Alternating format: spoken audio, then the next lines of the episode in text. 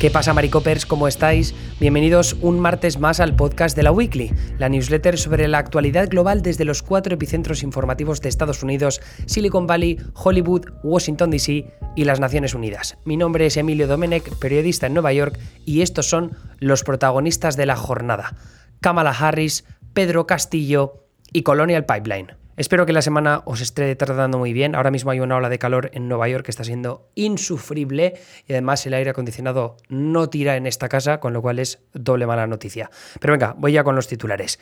Primero, Kamala, no vengáis. Eso es lo que ha dicho ella.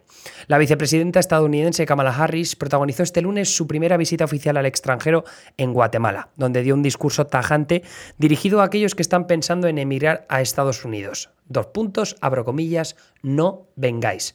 Guatemala es uno de los países desde donde más migrantes viajan en busca del sueño americano para intentar atravesar la frontera México-Estados Unidos en el norte.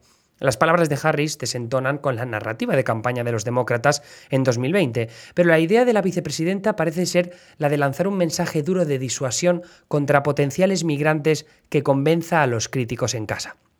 Tanto demócratas como republicanos llevan meses reprobando la labor de la administración de Biden en la frontera, donde la crisis migratoria sigue en marcha.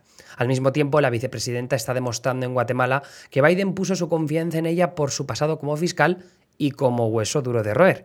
En su visita al país centroafricano, africano, centroamericano, fue muy contundente con el presidente guatemalteco, al que le ha pedido que luche contra la corrupción. Harris es desde hace meses el rostro que lidera las relaciones diplomáticas con el Triángulo Norte de Centroamérica, formado por Honduras, Guatemala y El Salvador. Y su labor es la de incentivar la inversión y liderar programas de colaboración con las tres naciones. La vicepresidenta anunció nuevos pasos para esos objetivos que se suman a medidas ya previamente desveladas como parte de un programa de inversión económica valorado en 4.000 millones de dólares a lo largo de cuatro años.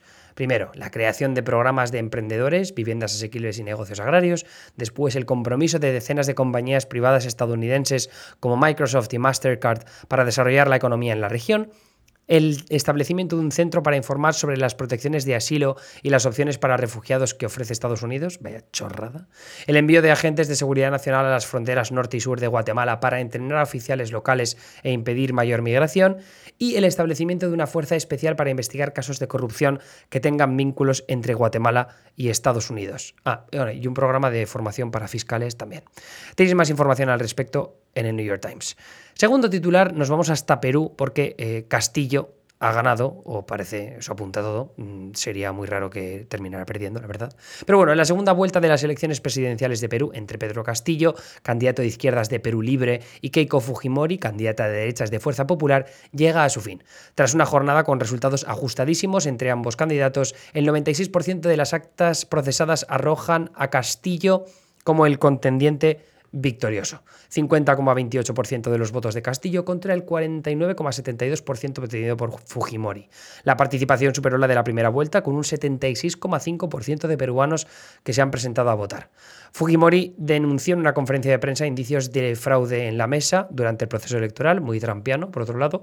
La candidata de Fuerza Popular alentó a la ciudadanía a denunciar las irregularidades que hayan podido apreciar durante los comicios del pasado domingo utilizando el hashtag fraude en mesa.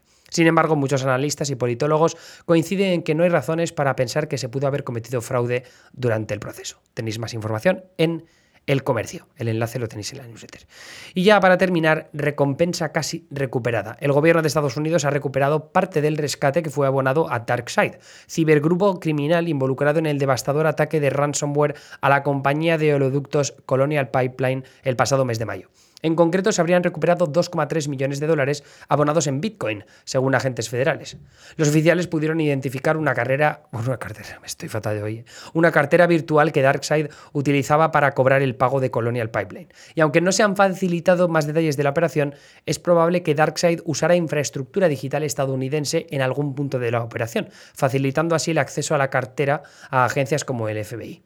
Colonial Pipeline, el mayor sistema de oleoductos de Estados Unidos, sufrió el mes pasado un ataque de ransomware, hackeo a cambio de rescate, básicamente, que afectó a los sistemas computerizados que lo gestionaban, obligando a la compañía a parar todas sus operaciones para detener el ataque. El suceso resultó en la declaración del estado de emergencia por parte de la administración de Biden y en la adopción de medidas para mantener el suministro de combustible. Tenéis más información en CNBC.